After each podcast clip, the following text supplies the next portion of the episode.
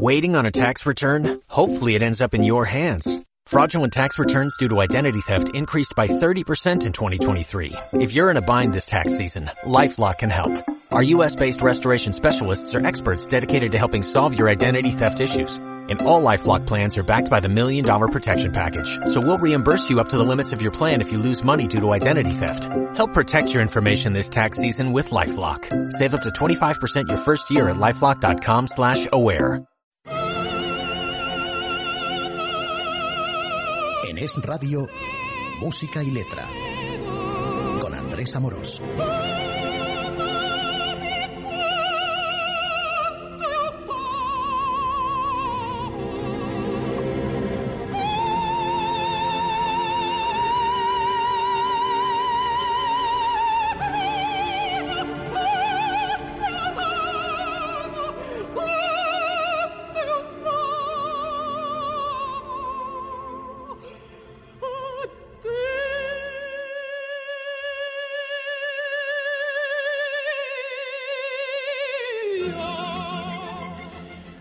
Un saludo del técnico Nacho Martín y de Andrés Amorós.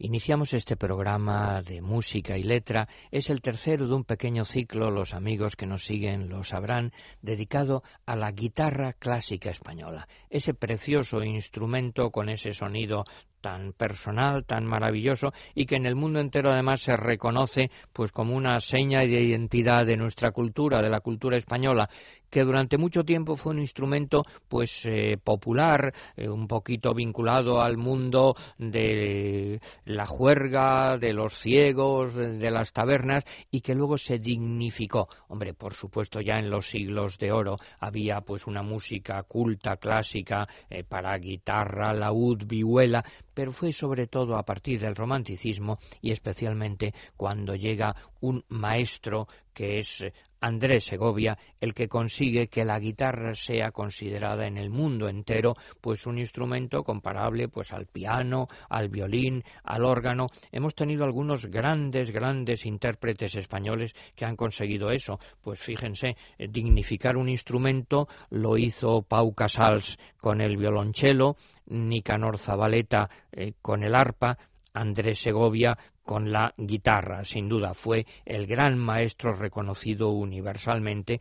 A mí me gusta recordar la frase de los Beatles, lo decía el otro día, hasta los Beatles decían que era Segovia el papá de todos nosotros. Pues bien, hay una obra que es absolutamente básica en esta popularización universal de la guitarra, del mundo de la guitarra, que es el concierto de Aranjuez de Joaquín Rodrigo. Joaquín Rodrigo, un músico valenciano, pues eh, cercano a nosotros, eh, se ha conmemorado no hace mucho su centenario, eh, nació en 1901 en Sagunto, murió en 1999, yo todavía, como, como muchos de ustedes, sin duda, he tenido pues la fortuna de, poder saludarlo, de poderlo conocer, pues ya de mayor, él daba clases de Historia de la Música en la Facultad de Filosofía y Letras de la Universidad de Madrid, de la Complutense, donde yo estudiaba. Ahí acudía, era ciego, con su mujer Victoria Cami,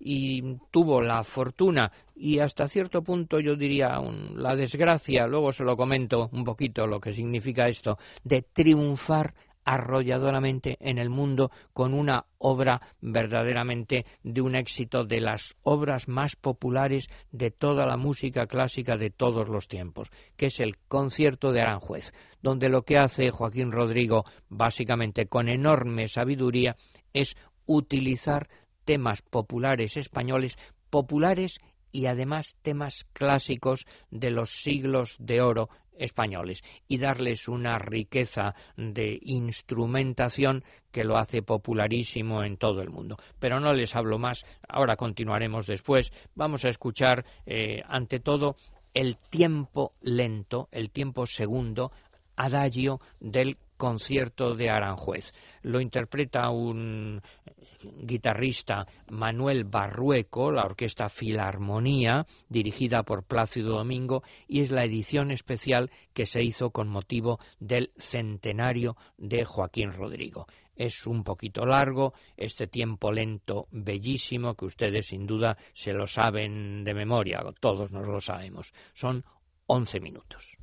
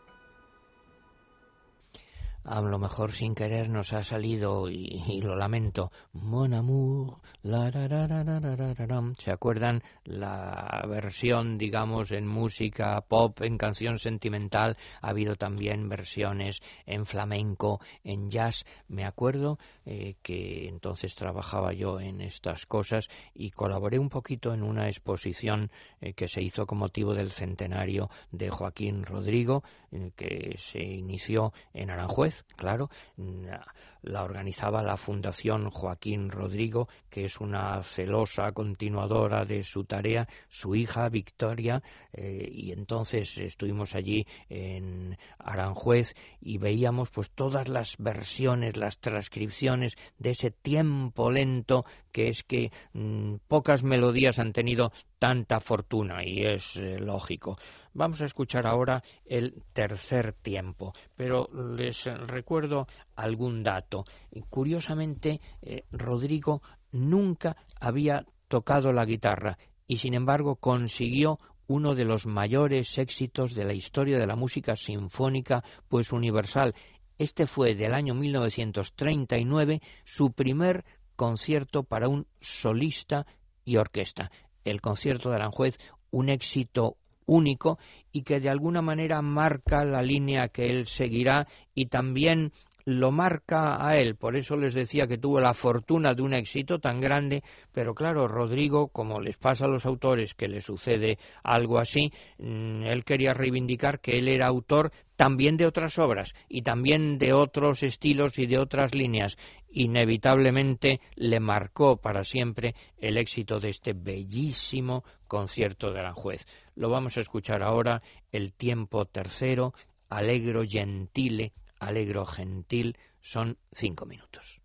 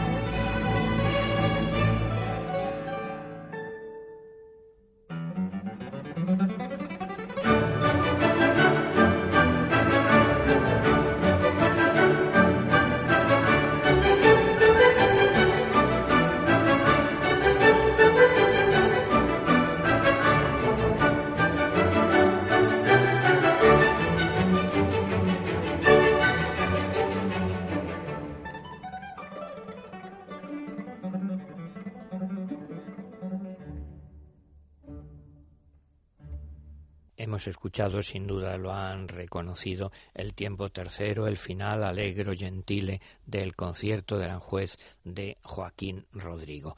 Les decía que esto fue su primer concierto eh, para un solista y una orquesta. Lo que él quería entonces era recrear una tradición clásica, pero antes de esto ya había escrito algo para la guitarra, aunque él nunca lo tocó, nunca tocó ese instrumento, pero la verdad es que Rodrigo, si vemos un poco la historia de la guitarra clásica, aunque no seamos especialistas, pobre de mí que yo no lo soy, solo aficionado, ya lo saben, la verdad es que Rodrigo llega en un momento clave de la historia de la guitarra española, después de Jovet, se acuerdan el del Noi de la el del Noi de la Mare, de los que llevan como Puyol a los salones mm, eh, europeos, cuando hay dos jóvenes intérpretes, eh, sobre todo el joven Andrés Segovia y también el joven Regino Say de la Maza, a quien yo también eh, conocí, de la familia de Concha Espina, de Carmen de la Maza. Rodrigo que tiene para su música de guitarra la influencia de Falla y de López Chavarri y escribe primero una primera obra para guitarra, que es Sarabanda Lejana, de 1926, dedicada a la vihuela de Luis de Milán. Claro, la vihuela, el laúd, la guitarra, los instrumentos de cuerda de Luis de Milán, uno de los grandes músicos del Renacimiento español. Y después de eso, en el año 38, escribe una piececita, su segunda obra para guitarra, anterior al concierto de Aranjuez, que se titula En los Trigales. En esta obra no hay, digamos, el andalucismo que muchas veces es tópico, sino el castellanismo, una búsqueda de profundizar en las raíces de la música castellana, la estrenó, se la dedicó a Regino Saiz de la Maza, que era de Burgos, si no me equivoco, y parece que le ayudó también eh, Narciso Yepes en la digitación al que se la dedicó a Narciso Yepes. Eh, es una música menos conocida que el concierto de Aranjuez, pero muy, muy atractiva, con unas frases eh, largas, serenas, equilibradas. La verdad es que encaja perfectamente en la guitarra, la prueba que esto nunca se, se adoptó, nunca hubo adaptaciones a otros instrumentos. Escuchamos Así pues, eh, esta obra un poquito menos conocida de Joaquín Rodrigo, En los Trigales por Narciso Yepes. Son tres minutos y medio. thank you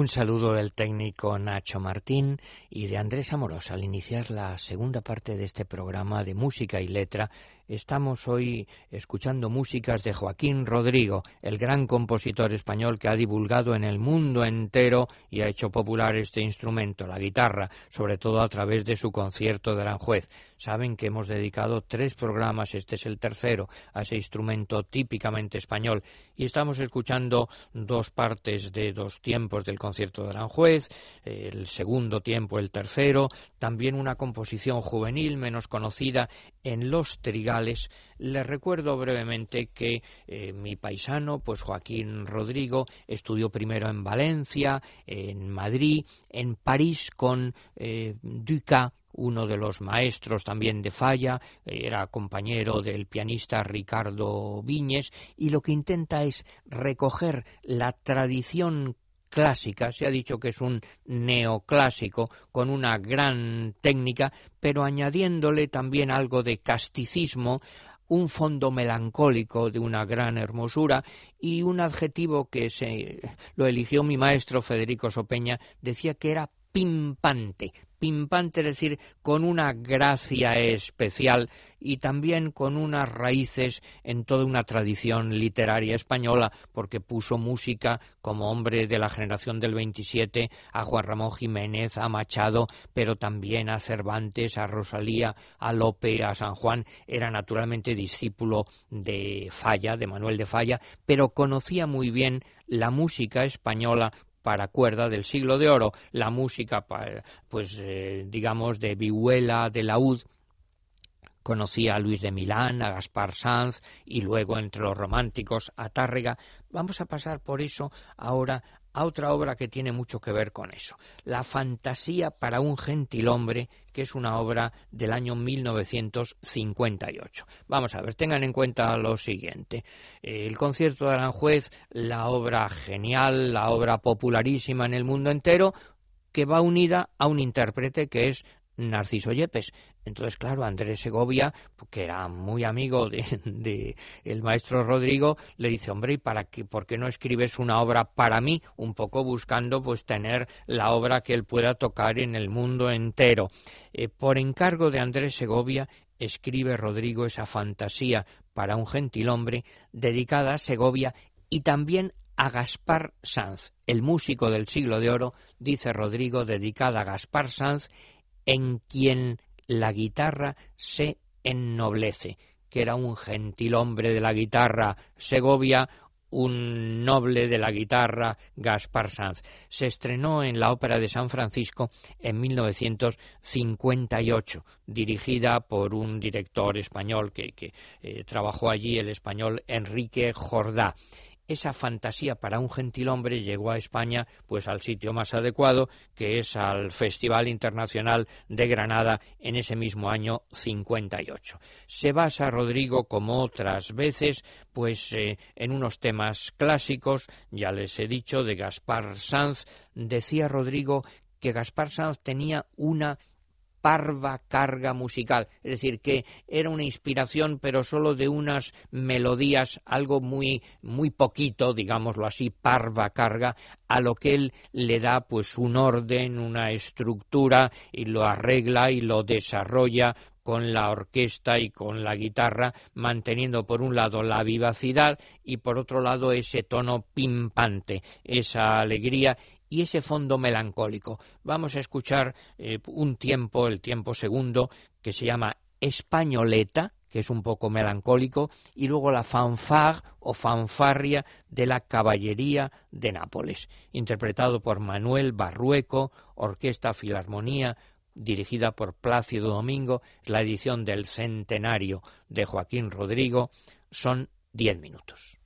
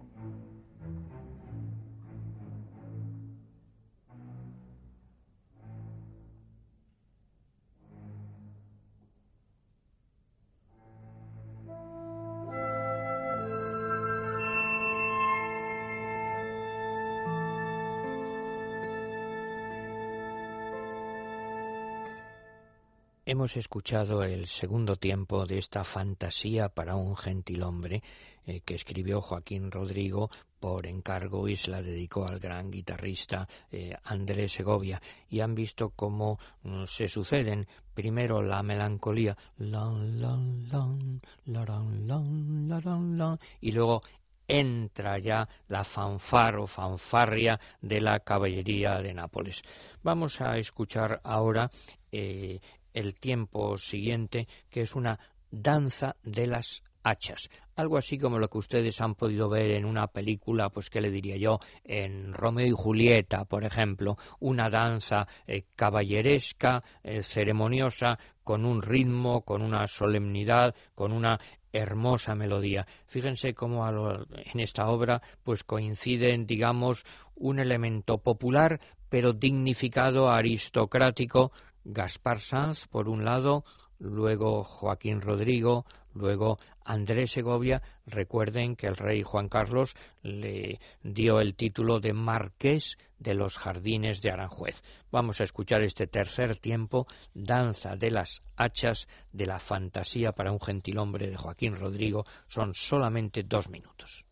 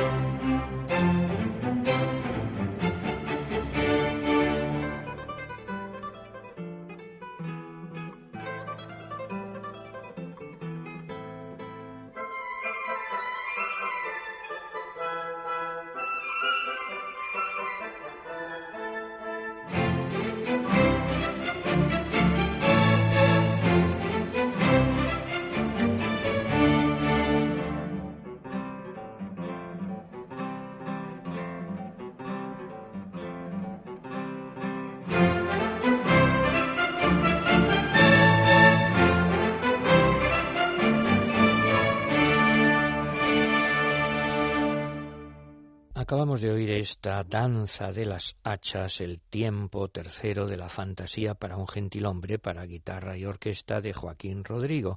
Y concluimos eh, el repaso breve a esta obra con el cuarto tiempo llamado Canarios. Si ustedes recuerdan, este canario es eh, una mm, amplificación, orquestación, desarrollo que hace Rodrigo de lo que escuchamos justamente el domingo pasado, que son los canarios de este músico del siglo de oro español, Gaspar Sanz. Es una música con un tema de una enorme belleza y además con una sabiduría eh, del compositor, de la técnica, eh, digamos, contemporánea de Rodrigo. Estoy seguro que lo recordarán el tema de Gaspar Sanz y les gustará mucho cómo eh, Joaquín Rodrigo lo convierte en una música, digamos, clásica y contemporánea a la vez. Son cuatro minutos y medio.